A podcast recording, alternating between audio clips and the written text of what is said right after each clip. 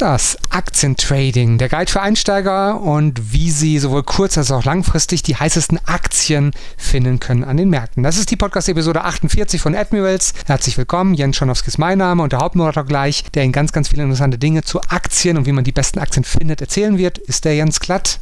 Hallo Jens. Hallo auch von mir, ich freue mich riesig hier sein zu dürfen. Also, wie finde ich die Aktien, die sich bewegen? Daytrading, Aktien-Checklisten und die Investment-Aktien-Checkliste. Und was ist nochmal der Unterschied zwischen Daytrading von Aktien oder das Investment von Aktien? Gleich geht es los. Hier ist das Börsen- und Trading-Wissen zum Hören. Zuhören, lernen, handeln. Einfach traden. Let's make money der Börsen- und Trading-Podcast von Admiral Markets. Das Rechtliche. Handeln Sie verantwortungsvoll. Unsere Publikationen liefern eventuell auch unverbindliche Markteinschätzungen. Marktmeinungen, Kommentare und Analysen stellen ausdrücklich nie eine Empfehlung zum Kaufen, Halten oder Verkaufen dar. Forex und CFD sind Hebelprodukte und nicht für jeden geeignet. Der Hebeleffekt multipliziert Ihre Gewinne, aber auch die möglichen Verluste. CFDs sind komplexe Instrumente und gehen wegen der Hebelwirkung mit dem hohen Risiko einher, schnell Geld zu verlieren. 76% der Retail-Kunden verlieren Geld beim CFD-Handel mit diesem Anbieter. Sie sollten überlegen, ob Sie verstehen, wie CFDs funktionieren und ob Sie es leisten können, das hohe Risiko einzugehen, Ihr Geld zu verlieren. Starten Sie mit einem Demokonto, wenn Sie neu in den Handel einsteigen. Weitere Informationen finden Sie auch auf unserer Webseite admirmarkets.com/de. So, heute geht es also mal um die Aktien und die Aktien können Sie natürlich als echte Aktien traden, ohne Hebel oder auch als Aktien-CFD mit einem Hebel bei Admirals bis zu 1 zu 5 und der große Vorteil beim Hebel und der Name sagt es schon, der Hebel oder der Hebeleffekt multipliziert Ihre Gewinn, aber leider auch die Verlustchancen oder Risiken, aber mit Aktien-CFDs haben Sie große Möglichkeit auch sowohl auf Long, auf steigende Märkte als auch auf Short fallende Märkte zu setzen, was beim klassischen Aktientrading so nicht geht. Da können Sie immer nur Gewinne generieren, wenn die Märkte steigen. Aber genug von mir. Ganz, ganz viel mehr dazu jetzt von Jens Klatt. Ja, im heutigen Podcast wollen wir uns einmal den unterschiedlichen Kennzahlen widmen, die es gilt, bei längerfristigen, aber auch bei kurzfristigen Aktientrades in Betracht zu ziehen. Blicken wir zunächst noch einmal auf die wesentlichen Unterschiede zwischen längerfristigem Trading, welches wir der Einfachheit halber in der näheren Zukunft jetzt als investieren bezeichnen wollen, und kurzfristigem Trading, welches für unsere Zwecke unter dem Begriff Daytrading zusammengefasst werden soll. Daytrading beinhaltet in aller Regel das Halten von Positionen auf Intraday-Basis. Das bedeutet im übertragenen Sinne, man eröffnet eine Position im Laufe des Tages und schließt diese spätestens zum Schluss des Handelstages wieder. Aber auch das Halten von Positionen von ein, zwei, drei Tagen tatsächlich ist möglich als Daytrading eingeordnet zu werden. Da spricht der ein oder andere Trader dann schon von Swing Trading, aber auch das kann man so in der Masse der verschiedenen Daytrading-Handelsansätze eben tatsächlich zählen. Das Ziel beim Daytrading ist, eine über Marktdurchschnitt liegende Rendite mit seinen Trades eben zu erwirtschaften. Beim längerfristigen Investieren, beispielsweise im Falle einer einmaligen Investition, ist die Handelsfrequenz deutlich geringer. Also ganz grob gesprochen, investiert man einmal einen Betrag und versucht so von einer dann sich längerfristig etablierenden Trendbewegung zu profitieren. Eventuell auch ganz speziell von Handel diverser Dividendenstrategien zum Beispiel, um einen fortwährenden Cashflow bzw. Einkommensstrom zu generieren und so weiter. Beim Daytrading werden nicht selten Derivate wie zum Beispiel CFDs, also Contracts for Difference, eingesetzt. Und hier kommt es eben zum Einsatz eines Hebels. Und das bedeutet nichts anderes, als dass man mit einem kleinen Kapitalansatz einen größeren Betrag dann im jeweiligen Markt, beziehungsweise in unserem Fall heute in der jeweiligen Aktie bewegen kann. So liegt dann zum Beispiel der typische Hebel beim Trading bei Aktien-CFDs mit Admirals bei 1 zu 5. Und das bedeutet, dass wir mit einer Sicherheitsleistung von zum Beispiel 2000 Euro, also der sogenannten Margin, einen fünfmal so großen Betrag, also fünfmal diese 2000 Euro gleich 10.000 Euro bewegen. Dieser Effekt, der resultiert dann darin, dass man auch mit kurzfristigem Trading und selbst bei kleinen Marktbewegungen dank des Hebeleffekts nicht nur interessante Trades, sondern eben auch, sobald man auf der richtigen Seite im Trading liegt, eben mit seinen Einschätzungen interessante Renditen erwirtschaften kann. Also wenn wir zum Beispiel, nehmen wir mal eine Tesla handeln wollen, eine Aktie, die aktuell bei rund 600, 700 Dollar Pi mal Daumen eben notiert. Das sind grob über den Daumen gepeilt beim Wechselkursverhältnis Euro US-Dollar knapp um die 1,20. Eher drunter haben wir ungefähr an dieser Stelle eben einen Gegenwert von roundabout 50.000 Euro Pi mal Daumen, um eben hier dann diese Aktie physisch zu handeln. Wenn wir jetzt diese 100 Aktien Tesla aber über ein CFD traden, dann ist es an dieser Stelle eben so, dass wir eben unsere 100 Aktien mit den 500 Euro multiplizieren und das Ganze dann durch 5 teilen, da wir mit einem Hebel von 5 zu 1 arbeiten und demnach für diese 50.000 Euro, die wir Tesla Gegenwert bewegen wollen im Markt, eben nur 10.000 Euro als Margin hinterlegen müssen. Und wenn sich jetzt der zugrunde liegende Basiswert, also die Tesla-Aktie, um ein Prozent bewegt, dann orientiert sich dieses eine Prozent an den bewegten 50.000 Euro und entspricht eben 500 Euro, sowohl auf der Oberseite als auch auf der Unterseite. Und das bedeutet eben etwas anders gesprochen auf unsere eingesetzten 10.000 Euro eine Bewegung von 5 Prozent oder minus 5%, je nachdem, ob wir auf der richtigen oder auf der falschen Seite des Marktes liegen. Und hier wird dann ein ganz wesentlicher Unterschied zwischen Daytrading und auch längerfristigen Investments offenbar. Im Falle von Investments arbeiten wir in der Regel ohne Hebel. Das spricht also, die täglichen monatlichen, ja sogar jährlichen Kapitalschwankungen liegen im Bereich zwischen, sagen wir, 5 bis 10 Prozent, während wir ausgehend eben vom Hebeleinsatz im kurzfristigen Bereich solche prozentualen Schwankungen sogar auf Tagesbasis zu sehen bekommen können. Und hier wird dann auch wiederum offenbar, warum man beim Daytrading nicht selten auch von der Königsdisziplin an der Börse eben spricht. Es ist in diesem Zusammenhang ein Höchstmaß an mentaler Stabilität einfach erforderlich, da die täglichen Kapitalschwankungen in der Tat enorm enorm sein können. Und dabei offenbart sich ein weiterer wichtiger Aspekt fürs Daytrading. Man muss ein ganz diszipliniertes und ausgeklügeltes Risiko- und Money-Management haben. Sprich also sich vorher Gedanken darüber machen, wie viel Risiko ich bereit bin, pro Trade einzugehen, beziehungsweise ich aushalten kann und auch wie viel Risiko erlaubt meine Handelsstrategie ausgehend von dem gegebenen Vorteil. Besonders der letzte Punkt zeigt jetzt hier, ich brauche eine Handelsstrategie und zwar eine solche, die eben genau einen solchen solchen Vorteil verspricht und dafür sorgt, dass ich eben langfristig auch wirklich Geld aus dem Markt ziehen kann. Sie hören den Börsen- und Trading-Podcast von Admiral Markets. Wir sind der DAX 30-Spezialist in Deutschland. Wir handeln in allen Börsenlagen, in steigenden und fallenden Märkten. Wir sind die Experten und unterstützen mit Wissensvermittlung, Know-how und dem richtigen Handelswerkzeug. Lernen Sie uns kennen in meinem Fall ist es jetzt so, dass ich nach vielen Jahren im Markt und Erfahrungen, die ich als Trader habe sammeln dürfen, eine profitable Handelsstrategie alleinstehend nicht unbedingt als ausreichend sehen würde, um tatsächlich konsistent Geld aus dem Markt zu ziehen und ausgehend hiervon einen attraktiven Nebenverdienst beziehen zu können. Nicht, dass wir uns missverstehen. Es steht außer Frage, dass eine nachweislich profitable Handelsstrategie für den langfristigen Erfolg, um im Spiel zu bleiben und den ein oder anderen Euro aus dem Markt zu ziehen, unabdingbar ist. Daran besteht kein Zweifel. Aber langfristig wird man, sagen wir mal, eine Zahl in den Raum geworfen mit einem 10.000 Euro Konto, dann eben auch nur maximal einen Nebenverdienst, nicht unbedingt diesen attraktiven Nebenverdienst erreichen. Und was ist der Grund dafür? Naja, weil im übertragenen Sinne man sagen kann, du bist als kurzfristiger Trader, als Daytrader tatsächlich nur so gut wie der Markt, den du entsprechend handelst. Denn tatsächlich kann es so sein, dass du ein begnadet guter Trader bist, die Price Action dazu perfekt lesen kannst und ausgehend von deiner Analyse der Märkte zu hochinteressanten Trading Setups gelangst. Aber wenn der dann entsprechend analysierte, ausgewählte Markt sich anschließend nicht bewegt und es ist tatsächlich an der sogenannten Volatilität mangelt, also der Komponente, die dem Wind gleicht, den ein Surfer zum Wellenreiten benötigt, ja, dann wird man am Markt eben tatsächlich nur sehr, sehr schwer Geld verdienen. Und dann, dann kommen wir zur Frage, ja, und wie finde ich jetzt diese Märkte, die sich bewegen? Und in unserem Fall heute im Aktientrading lässt sich die Beantwortung der Frage, ausgehend von meiner persönlichen Erfahrung, grob gesprochen tatsächlich auf zwei Antworten herunterbrechen. Um einen Markt zu finden, der sich bewegt, braucht es zum einen eine marktbewegende Nachricht und zum zweiten ein unüblich hohes Volumen in der betrachteten Aktie. Gehen wir mal in die Details. Marktbewegende Nachricht.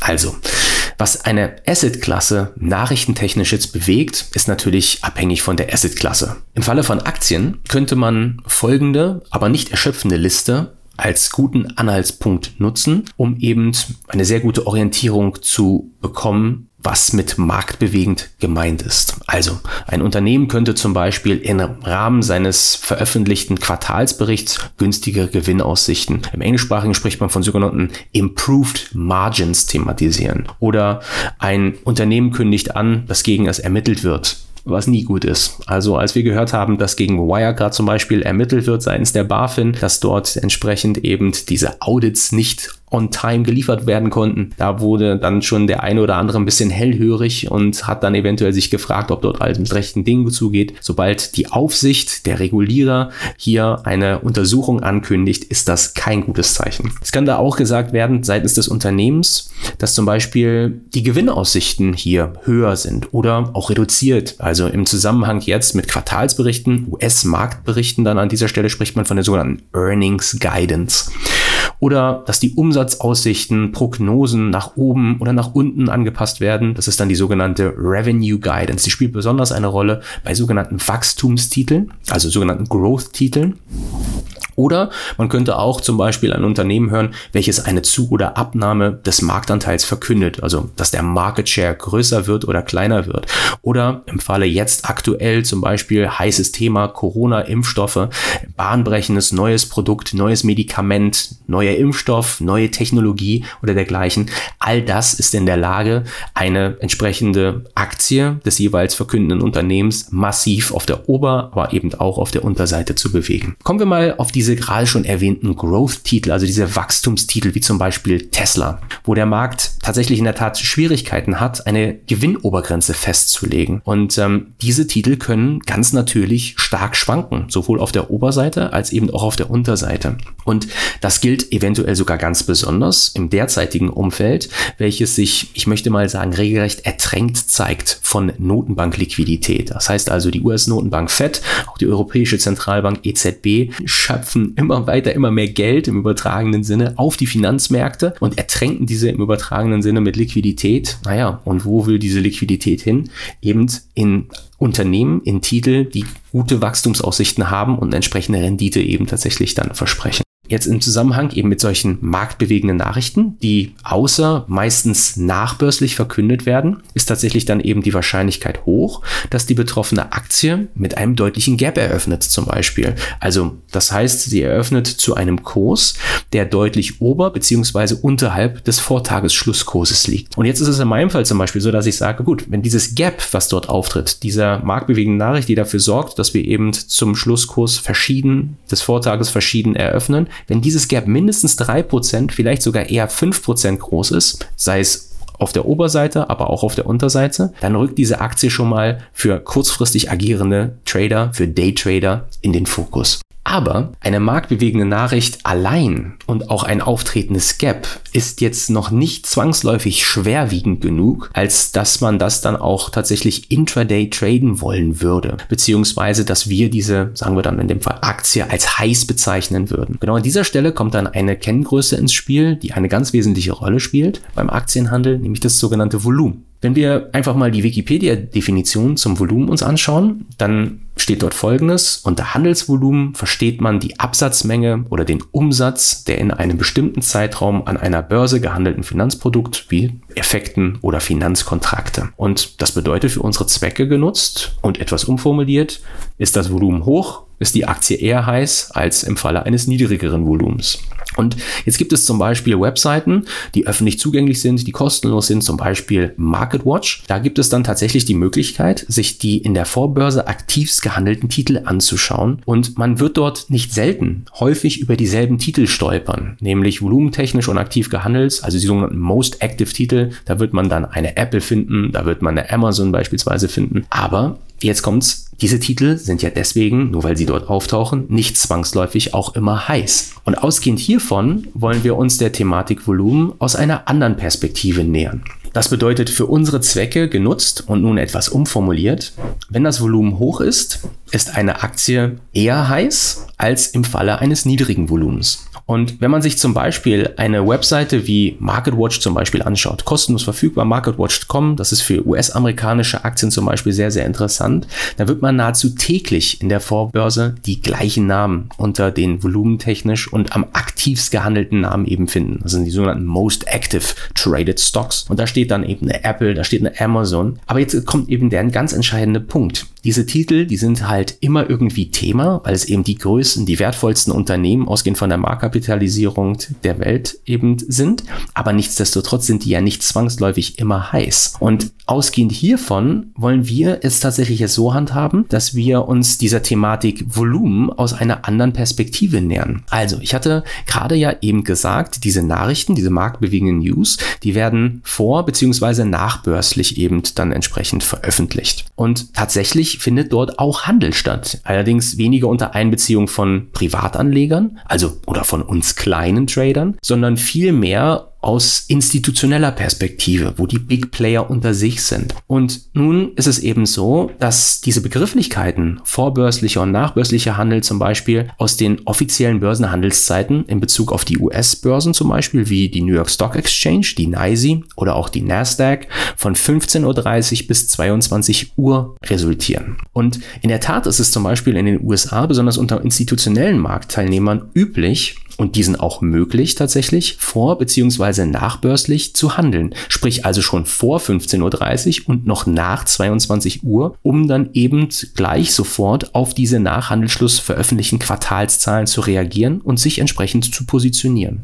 Jetzt in Bezug auf die Vorbörse könnte man grob festhalten, dass der institutionelle Handel so ab 14 Uhr unserer Zeit, mitteleuropäischer Zeit eben aktiver beginnt zu handeln und dann in diesem Zusammenhang eben der reguläre Handel ab 15.30 Uhr einsetzt. Und hier wird es jetzt für uns als Trader auf der Suche nach heißen Titeln tatsächlich interessant. Denn abhängig von dem vorbörslich gehandelten Volumen in Relation zu sonst durchschnittlich gehandelten Volumen in der jeweiligen Aktie, lässt sich eine Vermutung anstellen, ob eine marktbewegende Nachricht, also zum Beispiel ein Quartalsbericht und dann auch das entstehende Gap, also das heißt diese Kurslücke vom institutionellen Handel als interessant eracht wird. Denn beträgt das vorbörslich gehandelte Volumen, also die Anzahl gehandelter Aktien, jetzt mehr als 10% der sonst durchschnittlich im betrachteten Wert gehandelten Aktie, dann wird's interessant, dann wird's heiß. Grundsätzlich sollten jetzt mindestens 10% des sonst durchschnittlich täglich gehandelten Volumens umgesetzt werden. Ab 50% des durchschnittlich gehandelten Volumens in einer Aktie wird's dann auf jeden Fall heiß. Also konkrete Zahlen, wenn im Schnitt zum Beispiel 20 Millionen Aktien in der jeweiligen Aktie gehandelt werden im regulären Handel. Und wir haben dann eben in der Vorbörse mindestens zwei Millionen Stücke schon umgehen sehen. Dann ist die Aktie ausgebend von diesem fundamentalen News-Event dieser marktbewegenden Nachricht entsprechend beginnend heiß. Der fortgeschrittene Daytrader, der wird darüber hinausgehend eventuell noch eine andere Kennzahl eben im Hinterkopf haben, das sogenannte R-Vol. R-Vol, das steht kurz für relatives Volumen. Also darunter versteht man das aktuell gehandelte Volumen in einer Aktie und das setzt man dann ins Verhältnis zum sonst im gleichen Zeitfenster gehandelten Volumen. Also zum Beispiel, wenn das R-Vol zwischen 15.30 Uhr und 15.45 Uhr an dem jeweiligen Tag 5,5 ist, dann bedeutet das, dass im aktuell gehandelten Zeitfenster, also heute, tatsächlich 5,5 mal so viele Aktien gehandelt worden sind als sonst üblich zwischen 15.30 Uhr und 15.45 Uhr. Und da könnte man jetzt zum Beispiel dann sagen, wenn das R wohl zum Beispiel über den Daumen gepeilt größer 2 ist, besonders größer 3 ist, auch dann ist diese Aktie offensichtlich im Interesse der vielen Marktteilnehmer, besonders des institutionellen Handels und somit auch für uns tatsächlich von Interesse. Ja, und jetzt natürlich die Frage der Fragen. Wo kriege ich denn diese Informationen als aktiver Trader her? Und ich zum Beispiel, auch da kostenlos verfügbare Webseite, die auch unter englischsprachigen Tradern sehr gerne angesteuert wird, ist zum Beispiel finwiz.com, welche ein sehr attraktives Aktienfilterwerkzeug bietet. Also da kann man dann ausgehend von diesen Kennzahlen, die wir gerade zum Thema gemacht haben, RVOL beispielsweise, aber auch das durchschnittlich gehandelte Volumen, die Schwankungsbreite, also eine bestimmte ATR, die wir in einem früheren Podcast zum Thema Volatilität schon mal zum Thema gemacht haben und dergleichen. Da hat man wirklich die Möglichkeit, diesen Filter perfekt auf seine persönlichen Bedürfnisse zu individualisieren. Jetzt kann man dann auf dieser Webseite, es ist das ein bisschen schwer zu zeigen, aber relativ intuitiv sofort sichtlich, sobald man den Browser aufmacht, da kann man oben links das Ticker-Symbol der jeweiligen Aktie ein tragen, zum Beispiel im Falle von Tesla TSLA und dann erhältst du auf einen Blick im Grunde genommen Angang zum Volumen zum durchschnittlich pro Tag gehandelten Volumen der Aktie, eben auch zum relativ gehandelten Volumen beispielsweise. Jetzt ist es so, habe ich jetzt vorher festgestellt, dass die Aktie bereits in der Vorbörse zum Beispiel aktiv gehandelt wird, zum Beispiel eben, wie gerade gesagt, auf MarketWatch zum Beispiel oder ausgehend einfach auch von einem entsprechenden Ticker, wo ich sehe, da kommen News rein. Auch da gibt es ja eine Möglichkeit, im MetaTrader 5 sich das dann entsprechend übers Newsportal anzeigen zu lassen, über Reuters beispielsweise oder Dow Jones und sehe dann in dem Zusammenhang, dass eben das sogenannte sogenannte R-Wohl jetzt größer 2 gewesen ist, schon in den Vortagen, dann darf ich tatsächlich davon ausgehen, dass in der jeweiligen Aktie Status Quo jetzt, dem Moment, wo es für mich interessant wird, eben mehr los ist als normalerweise. Und tatsächlich lohnt sich dann dieser Einzeltitel nicht nur für den Tag, sondern eventuell sogar für die kommenden Tage, jeweilige Woche und ist dann aktiver und ich kann entsprechend ausgehend von den entstehenden Schwankungen als Day Trader sowohl auf der Long als auch auf der Short Seite dann davon entsprechend profitieren. Viele Informationen, eine konkrete Daytrading-Checkliste für Aktien. Also Fragen, die wir für uns beantworten sollten, um herauszufinden, ob eine Aktie heiß ist und sich für den Handel am Tag eignet. Erstens, gibt es eine marktbewegende News? Zum Beispiel Quartalsbericht, eine FDA-Zulassung, zum Beispiel Food and Drug Administration in den USA ist das Kürzel. Also das heißt, gibt es irgendwelche Zulassungen für ein neues Nahrungsmittel oder irgendein Medikament oder dergleichen? Gibt es eine SEC-Ermittlung? Zum Beispiel in Deutschland würde man jetzt bei Xetra-Aktien zum Beispiel auf BaFin-Ermittlungen schauen beispielsweise. Also marktbewegende News, erste Frage. Gibt es die? Ja oder nein? Dann ist das Gap größer 3% oder je nachdem kleiner, minus drei Prozent. Also das bedeutet, es gibt ja auch Downgaps an dieser Stelle. Ist das vorbörslich gehandelte Volumen größer zehn Prozent? Ich schaue mir also das durchschnittlich gehandelte Volumen an, zum Beispiel 10 Millionen Stücke gehen am Tag um, werden also in der Vorbörse schon eine Million Stücke gehandelt. Dann ist das relative Volumen erhöht. Also sprich, wenn im Durchschnitt eben pro Tag 30 Millionen Stücke gehandelt werden und am Vortag wurden zum Beispiel 100 Millionen Aktien gehandelt, dann gab es offensichtlich durch welche News auch immer ein erhöhtes Interesse seitens des institutionellen Handels und das wollen wir natürlich wissen und für unsere Zwecke dann in unserer kleineren Zeitebene eben nutzen. Wie sieht es technisch aus bei dem ganzen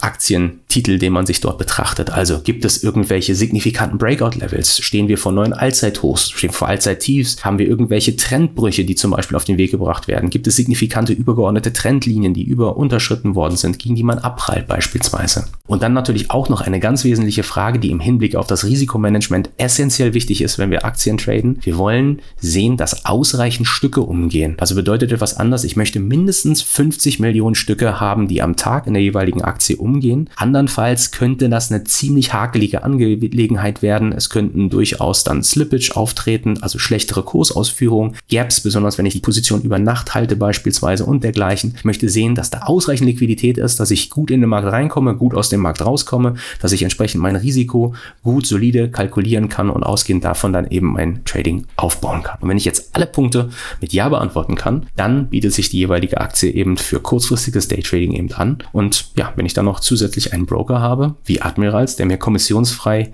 eben Aktientrading via CFDs sowohl Long als auch Short anbietet, dann kann man sich relativ zügig auf der Sonnenseite des Aktien-Daytradings eben wiederfinden. Viel über kurzfristiges Trading gesprochen. Jetzt natürlich dann die Frage, wie schaut es denn bei längerfristigen Engagements in Aktien aus? Also Investments. Im Vergleich zum gerade thematisierten aktiven kurzfristigen Trading sind längerfristige Trades oder eben Investments tatsächlich entspannter in Anführungsstrichen. Also das heißt, es wird in den meisten Fällen eben mit einem Hebel von 1 gehandelt, also sprich ungehebelt. Und wenn sich der Markt, die Aktie in dem Fall um zwei, fünf, zehn Prozent gegen mich bewegt, für mich bewegt, dann sieht es eben so aus, dass ich zwei, fünf, zehn Prozent plus oder minus entsprechend in Anführungsstrichen auf meiner Uhr stehen habe in meiner Handelsstation. Nicht, dass das jetzt angenehm wäre, besonders wenn ich mich im negativen Territorium eben tatsächlich bewege, aber erfahrungsgemäß, ausgehend von meinem eigenen Aktienportfolio, ist das aushaltbarer, ist es angenehmer. Zudem sollte man bei langfristigen Aktien auch natürlich nur mit Geld spekulieren, dessen Verlust man sich leisten kann. Das ist identisch zum Daytrading. Aber es sollte eben hierzu ergänzend auch der Anlagehorizont entsprechend lang gewählt werden. Also sprich, das langfristig investierte Kapital, das sollte fünf Jahre, eventuell sogar länger, nicht benötigt werden. Und solche längerfristigen Trades werden dann in den meisten Fällen über ETFs abgesetzt, die sich in dem Fall ganz besonders ausgehend von ihrer Kostenstruktur auch an langfristig orientierte Trader richten. ETF, das ist übrigens kurz, das steht für Exchange Traded Fund und hierbei handelt es sich um eine Gruppe von Wertpapieren, die man an einer Börse kaufen oder eben verkaufen kann. Ja, und einer der Gründe, warum ETFs in den vergangenen Jahren so starke Kapitalzuflüsse gesehen haben, ist, dass sie durch ihre breite Diversifikation erstmal ein geringeres sogenanntes Beta-Risiko haben. Also das bedeutet eben entsprechende Schwankungen ausgeglichen werden, austariert werden und richten sich an Marktteilnehmer dann ganz besonders auch im Privatanlegerbereich, die durch vielleicht mangelnde Kenntnis eines Unternehmens oder auch eines ganzen Sektors nicht wirklich in der Lage sind, Vorteile zu identifizieren. Also man hat vielleicht, mal einfach gesprochen, das Gefühl, dass sich in diesem Zusammenhang irgendwas vielleicht im Bereich, sagen wir mal, Wasserstoff tut. Aber welche Unternehmen dort jetzt am vielversprechendsten sind, da bin ich mir vielleicht dann nicht ganz so sicher. Und in diesem Zusammenhang können sich dann ETFs, die in eine Gruppe von Aktien, die in diesem Segment tätig sind, eben via eines ETFs entsprechend anbieten. Bei einzelnen Aktien wiederum, sogenanntes Stockpicking, wenn ich das betreibe, sind die Chancen wiederum größer, dass ich ein attraktiveres Chance-Risiko-Verhältnis natürlich für mein Investment finde. Vorausgesetzt natürlich, ich weiß, worauf ich zu achten habe an dieser Stelle. Und gute Stockpicker, also Leute, die eben entsprechend Aktien dann ausgehend von ihren Gewinnaussichten, Wachstumsaussichten und dergleichen in der Lage sind zu suchen bzw. zu finden, die sind dann tatsächlich in der Lage, diese sehr attraktiven Chance-Risiko-Verhältnisse eben in ihrem Trading eben zu identifizieren, ganz besonders im Wachstums- bzw. im Technologiesektor, der derzeit ja sehr, sehr heiß auch läuft. Und ja, die von Stockpickern betrachteten Faktoren, von denen diese glauben, dass die Wertentwicklung einer Aktie entsprechend beeinflusst wird, umfassen dann zum Beispiel die Branche bzw. den Sektor, in welchen die Aktie gehandelt wird. Aber natürlich spielen in diesem Zusammenhang natürlich ganz besonders die Unternehmen auch, die in direkter Konkurrenz zu dem jeweiligen Unternehmen stehen, eine entsprechende Rolle. Also das heißt, eine Sektoranalyse ist essentiell, um dann im identifizierten Sektor entsprechend diese besten möglichen Titel eben zu identifizieren. Dann schauen auch längerfristige Investoren ganz besonders auf die Führungsstruktur des Unternehmens zum Beispiel. Selbstverständlich spielen auch die Erträge und Umsätze und auch das Wachstumspotenzial generell eine ganz, ganz wesentliche Rolle. Und was hierbei natürlich klar sein sollte, all diese Daten müssen natürlich öffentlich und auch leicht zugänglich sein. Also finden sich im Allgemeinen mindestens im Jahresabschluss eines Unternehmens im Falle von Blue Chips, die zum Beispiel in Aktienindizes wie dem DAX, im Dow Jones oder auch dem S&P gelistet sind, zum Beispiel sogar auf Quartalsbasis. Und das Ziel eines solchen Stockpickings, einer, beziehungsweise einer entsprechenden Analyse, besteht tatsächlich dann darin, letztendlich herauszufinden, welche Aktien vom Markt zu hoch beziehungsweise zu niedrig oder über beziehungsweise unterbewertet ist. Und Besonders vor dem Hintergrund des jüngeren Hypes in Aktien wie zum Beispiel Tesla wollen wir an dieser Stelle jetzt einen Blick mal auf den Growth bzw. auf den Wachstumsbereich werfen. Diese Über- und Unterbewertungsbetrachtung, also diese Value-Analyse, die geht besonders auf Warren Buffett zurück. Sehr grundsolide, hat absolut seine Daseinsberechtigung, aber wir wollen uns an dieser Stelle vielleicht jetzt mal an etwas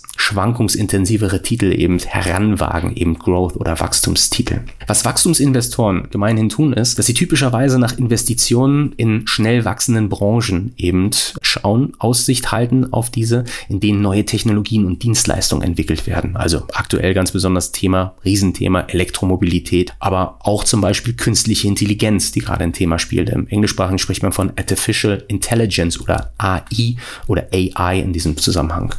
Und anders als eben beim klassischen sogenannten Value Investing, was ich gerade erwähnte, sind Wachstuminvestoren auf der Suche nach Gewinnern durch Kapitalzuwachs. Also das heißt Gewinne, die sie beim Verkauf ihrer Aktien dann entsprechend erzielen. Das ist im Gegensatz zu Dividendenstrategien, die sie erhalten, während sie entsprechend eben diese Aktie halten, also ein Cashflow, der generiert wird, was eins der, der Kerneckpfeiler eben tatsächlich des Value Investings des klassischen ist. In der Tat ist es so, dass wenige Growth-Titel, Wachstumstitel Dividenden auskehren. Tatsächlich machen die folgendes, die reinvestieren eben hier entsprechend ihre Gewinne wieder in den jeweiligen Geschäftsfeld um dann entsprechend eben noch stärker in diesem vielversprechenden Bereich wachsen zu können. Klassische Growth-Titel sind nicht selten eben kleine, junge Unternehmen mit attraktivem Wachstumspotenzial. Die Grundidee des Investments in diesem Bereich ist, dass das jeweilige Unternehmen prosperiert und expandiert und dieses Wachstum der Gewinne oder Einnahmen sich in Zukunft schließlich in höheren Aktienkursen dann widerspiegelt. Also Wachstumswerte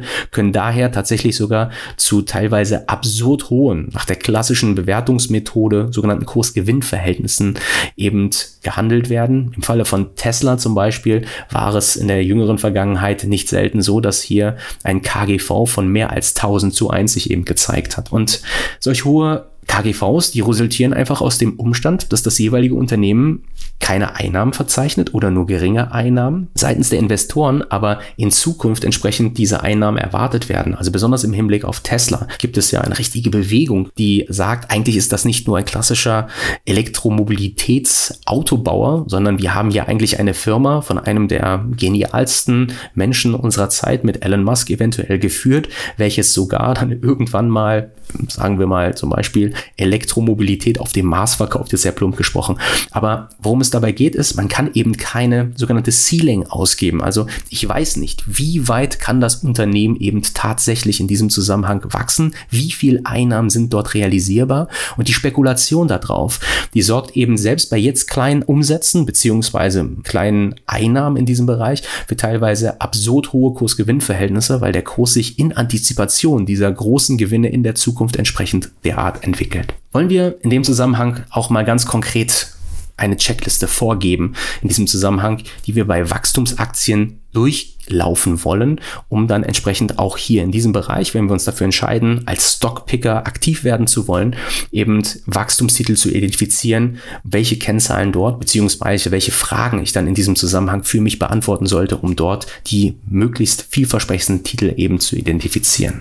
Zur Bewertung des Wachstumspotenzials eines Unternehmens oder auch eines Sektors generell zu gelangen, gibt es Kennzahlen und in der Tat erfordert es aber auch ein gewisses Maß an individueller Interpretation auf der Grundlage objektiver, aber auch subjektiver Faktoren, dann aber auch des persönlichen Urteilsvermögens eben. Und im Allgemeinen berücksichtigen Wachstumsinvestoren, man kann sagen, fünf Schlüsselfaktoren bei der Auswahl von Unternehmen, die Kapitalzuwächse bieten können. Diese sind starkes historisches Gewinnwachstum. Also das Unternehmen sollte in den letzten fünf bis zehn Jahren, sofern es überhaupt solch eine lange Historie hat, ein starkes Gewinnwachstum vorweisen können. Und das Wachstum des Mindestgewinns pro Aktie, das ist das sogenannte Earnings per Share, also der Gewinn pro Aktie hängt von der Unternehmensgröße ab. Also so können zum Beispiel in diesem Fall Unternehmen ein Wachstum von mindestens fünf Prozent für Unternehmen mit einem Umsatz von, sagen wir, 4 Milliarden US-Dollar und 7% für Unternehmen zwischen 400 Millionen bis 4 Milliarden Dollar angestrebt werden und 12%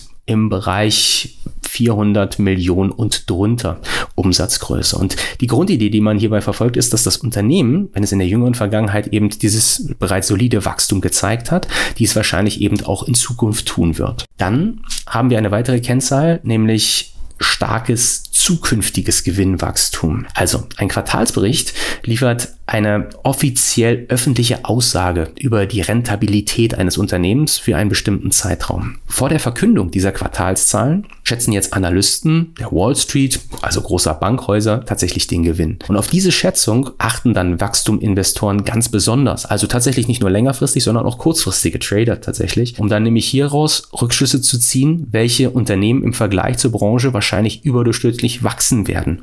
Nicht selten ist es so, dass zum Beispiel bei Wachstumstiteln, um noch mal ganz kurz zum Daytrading zurückzukommen, dass hier wirklich starke Zahlen veröffentlicht werden in solchen Wachstumstiteln, aber dann eben diese sogenannte Revenue Guidance, also in diesem Zusammenhang die erwartenden Umsätze in der Zukunft nach unten revidiert werden. Das ist ganz schlecht für einen Wachstumstitel, denn das Unternehmen, dieser Wachstumstitel hängt ja von der zukünftigen, von den zukünftigen Umsätzen ab und genau darauf schauen die Investoren an dieser Stelle, aber auch eben kurzfristige Trader. Und nicht selten sieht man daraufhin dann zum Beispiel starke Verkaufswellen. Um das mal einzuordnen, woher dann diese erhöhte Volatilität bei so einer Reduktion dieser Revenue Guidance eben resultiert. Das gleiche gilt aber auch auf der Kehrseite. Ein Unternehmen, welches einen durchwachsenen Quartalsbericht sogar in Verlust ausgibt, aber dann eine Revenue Guidance deutlich über dem veröffentlicht, was die Street, also die Analysten erwarten, wird dann wahrscheinlich eher positiv performen und eher bullisches Momentum eben sehen. Hohe Gewinnmargen. Auch eine Kennzahl, die sehr wichtig ist. Die Gewinnmarge vor Steuer eines Unternehmens äh, wird berechnet, indem man jetzt alle Aufwendungen vom Umsatz, außer der Steuer, eben abzieht und dann durch den Umsatz dividiert. Und das ist eine wichtige Kennzahl, die tatsächlich berücksichtigt werden sollte, da eben ein Unternehmen einerseits ein fantastisches Umsatzwachstum haben kann, gleichzeitig aber niedrige Gewinnsteigerungen erzielt. Das könnte ein Indiz dafür sein, dass das Management zum Beispiel Kosten und Einnahmen nicht wirklich kontrolliert. Und im Allgemeinen kann ein Unternehmen ein guter Wachstumskandidat sein, eben wenn sein vorheriger Fünfjahresdurchschnitt der Gewinnmarge vor Steuer innerhalb seiner in Branche entsprechend übertroffen wird. Eine weitere wichtige Kennzahl für Wachstumsinvestoren ist eine starke Eigenkapitalrendite, auch bekannt als ROE. Und die Eigenkapitalrendite eines Unternehmens misst seine Rentabilität, indem es aufzeigt, wie viel Gewinn ein Unternehmen mit dem investierten Geld der Aktionäre investiert. Und das wird berechnet, indem der Nettogewinn durch das Eigenkapital der Aktionäre geteilt wird. Und eine gute Faustregel ist hier, dass aktuelle ROE eines Unternehmens mit dem 5-Jahres-Durchschnitt ROE des Unternehmens eben innerhalb dieser Branche zu vergleichen. Und ein stabiler oder steigender ROE, also eine stabile oder steigende Eigenkapitalrendite, zeigt eben, dass das Management gute Arbeit leistet, um Erträge eben aus den Investitionen der Aktionäre zu erwirtschaften und das Geschäft offensichtlich effizient betrifft. Ja, und dann kommt da natürlich noch eine finale Kennzahl, die ganz wesentlich ist für Wachstumstitel, eine starke Aktienperformance. Wenn sich eine Aktie in fünf Jahren nicht realistisch verdoppeln kann, dann handelt es sich im Allgemeinen wahrscheinlich nicht um eine Wachstumsaktie beziehungsweise einen sogenannten Growth-Titel. Und in diesem Zusammenhang sollte man sich eben daran erinnern, dass sich der Kurs einer Aktie in sieben Jahren mit einer Wachstumsrate von nur 10% verdoppeln würde. Und um sich in fünf Jahren zu verdoppeln, muss die Wachstumsrate 15% betragen. Und das ist besonders für junge Unternehmen in schnell wachsenden Branchen durchaus machbar und realistisch. Das bringt uns zum Fazit des heutigen Podcasts. Fassen wir für heute zusammen. Was sind die Key Facts? Und was sollte ich jetzt als nächstes tun? Also, neben dem aktiven Daytrading, also dem täglichen Beschäftigen mit der Börse und auch dem Zeitaufwand dafür ist der Klassiker der Geldanlage an den Märkten das Investment in Aktien oder eben in Fonds beziehungsweise dieser ETFs. Und die typischen Gewinne und auch Verluste, die hier erwartbar sind, betragen im Daytrading tatsächlich oft 5% plus oder eben auch minus an einem einzigen Tag, während bei längerfristigen Investments 5% plus oder minus in einem Jahr, also 365 Tage Geld, wobei Wachstumstitel eine kleine Anpassung eventuell nach oben erfahren sollten, sowohl auf der positiven als auch auf der negativen Seite. Und ja, Timing, die Zeit ist in diesem Zusammenhang eben die wertvollste Ressource an der Börse. Beim Investieren können in aller Regel Gewinne nur bei steigenden Märkten gewacht werden. Das sollte man nicht vergessen. Beim Daytrading, also wenn wir mit CFDs agieren, kann man sowohl auf steigende Kurse Long setzen, als eben auch auf fallende Kurse eben Short und dann in diesem Zusammenhang in beiden steigenden und fällenden Märkten profitieren. Tatsache ist und bleibt, dass die Gewinnchancen beim aktiven Daytrading auf jeden Fall deutlich größer sind, aber eben auch die Verlustrisiken. Und so sollte man sich immer daran erinnern, dass einem entsprechenden Risiko eine Chance entgegensteht, aber auch einer Chance entsprechend ein Risiko. Deshalb teilen die meisten Trader ihr Kapital auf. Je nach Alter, also das Zeitfenster, wie lange ich warten kann, bis sich ein Investment realisiert, aber auch ausgehend von der Risikoneigung, dem zur Verfügung stehenden Kapital und eben auch weitere Faktoren. Das sind mehr um die 50 bis 70 Prozent eventuell, die ich für langfristige Anlagen in Betracht ziehe und dann 20, 30, 50 Prozent eben auf der Kehrseite mir frei halte, um das aktiv innerhalb eines Daytrading-Ansatzes eben tatsächlich zu traden. Ja, das wäre es an dieser Stelle meinerseits gewesen. So, der Jens Glatt hat jetzt ganz, ganz viel erzählt und ich fasse nochmal auch was zum Fazit zusammen. Die Gewinnchancen sind beim aktiven Date-Fading, das haben wir jetzt hoffentlich alle mitbekommen, deutlich größer. Aber nie vergessen, alles geht an den Märkten Hand in Hand.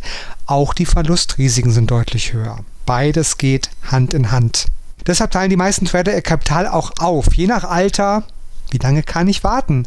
Langfristig, da sind wir alle tot, das ist ein beliebter Spruch an der Börse, also wenn ich 10, 20 Jahre warten müsste, ist es vielleicht für viele zu viel, wenn ich das vielleicht auch kurzfristiger machen kann. Wie ist der Risikoappetit? Was ist die Kapitalhöhe, die ich einsetzen kann? Brauche ich vielleicht einen Hebel, weil ich nur 1000 Euro einsetzen kann? Oder kann ich auch 10.000, 20.000 Euro langfristig investieren ohne Hebel? Viele, viele Faktoren, die da eine Rolle spielen. Und diese ganzen Einzelfaktoren werden zusammengenommen und dann teilt der Trader auf, ob er 50 oder 70 Prozent langfristig fürs Investment nutzt und den Rest für das aktive Daytrading oder ob halt es mehr oder weniger ist plus minus. Es sind immer nur Faustformelgrößen, alles muss man selber entscheiden. Aber die allermeisten Trader, die wir kennen, die teilen ihr Kapital auf und machen 50, 60, 70, 80 Prozent für das Trading oder Investieren langfristig und die übrigen 20, 30, 40 Prozent dann für das aktive Daytrading mit höheren Chancen und höheren Risiken nochmals 5% an einem einzigen Tag zu machen, das ist möglich mit Daytrading. Oder statistisch gesehen, man wartet 365 Tage, ein ganzes Jahr, um im Schnitt 5% zu machen. Das fragen sich viele. Was soll ich machen? Daytrading, Zeit, Investment und vieles weitere mehr. Aber nie vergessen, es geht immer in beide Richtungen, 5% plus oder minus. Wenn Sie viel, viel mehr über das aktive Daytrading kennenlernen möchten, empfehle ich Ihnen natürlich unseren YouTube-Kanal. Podcast ist super, aber nur nicht nur zum Hören Audio. Bei YouTube haben Sie Bild und Ton und da ist auch der Jens Klatt ganz oft vertreten. Wir haben bis zu 15 Videos und Live-Webinare jede Woche und bestimmt zwei, dreimal die Woche dazu ist der Jens Klatt mit dabei. Aber auch der Jens Klatt ist ganz oft in den Podcast-Folgen, den Episoden, die wir schon vorher aufgenommen haben, zu hören. Einfach mal drüber fliegen über die Themen und mit Sicherheit das ein oder andere Thema noch interessant für Sie. Dankeschön, Jens Glatt. Dankeschön an mich. Und wir hören uns bestimmt ganz bald wieder. Dankeschön für Ihr Interesse. Beste Grüße von Admirals. Das war Let's Make Money, der Börsen- und Trading-Podcast von Admiral Markets. Schauen Sie auch in unserem YouTube-Kanal vorbei, um tägliche Analysen über die interessantesten Märkte zu erhalten. Alle Angebote von uns finden Sie auf unserer Internetseite